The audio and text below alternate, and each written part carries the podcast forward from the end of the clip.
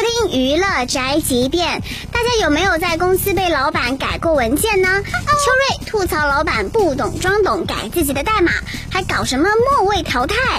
在公司省钱我就忍了，还总在后面给你添乱呢，说自己特别懂技术。我们在前面吭哧吭哧写代码，他在后面熬夜帮你改呀，然后一行代码给你改进去五个 bug，我就没见过写 bug 这么专业的人。有一天都凌晨两点多，我都准备睡了，被 bug 报警吵醒了，就在群里问了一嘴有没有人动我的东西，就果然被我老板改了。他改我的理由也特别离谱，他觉得我首字母没有大写。我看是嫌我头发太多了呀，这跟半夜跑到被窝里薅我头发有什么区别？他又开始梦见什么狼性文化了，开始在公司搞末位淘汰，每个月开除一个表现不好的员工，这哪里是狼性文化啊？这不是狼人杀吗？咱们公司一共就仨人，就别末位淘汰了吧？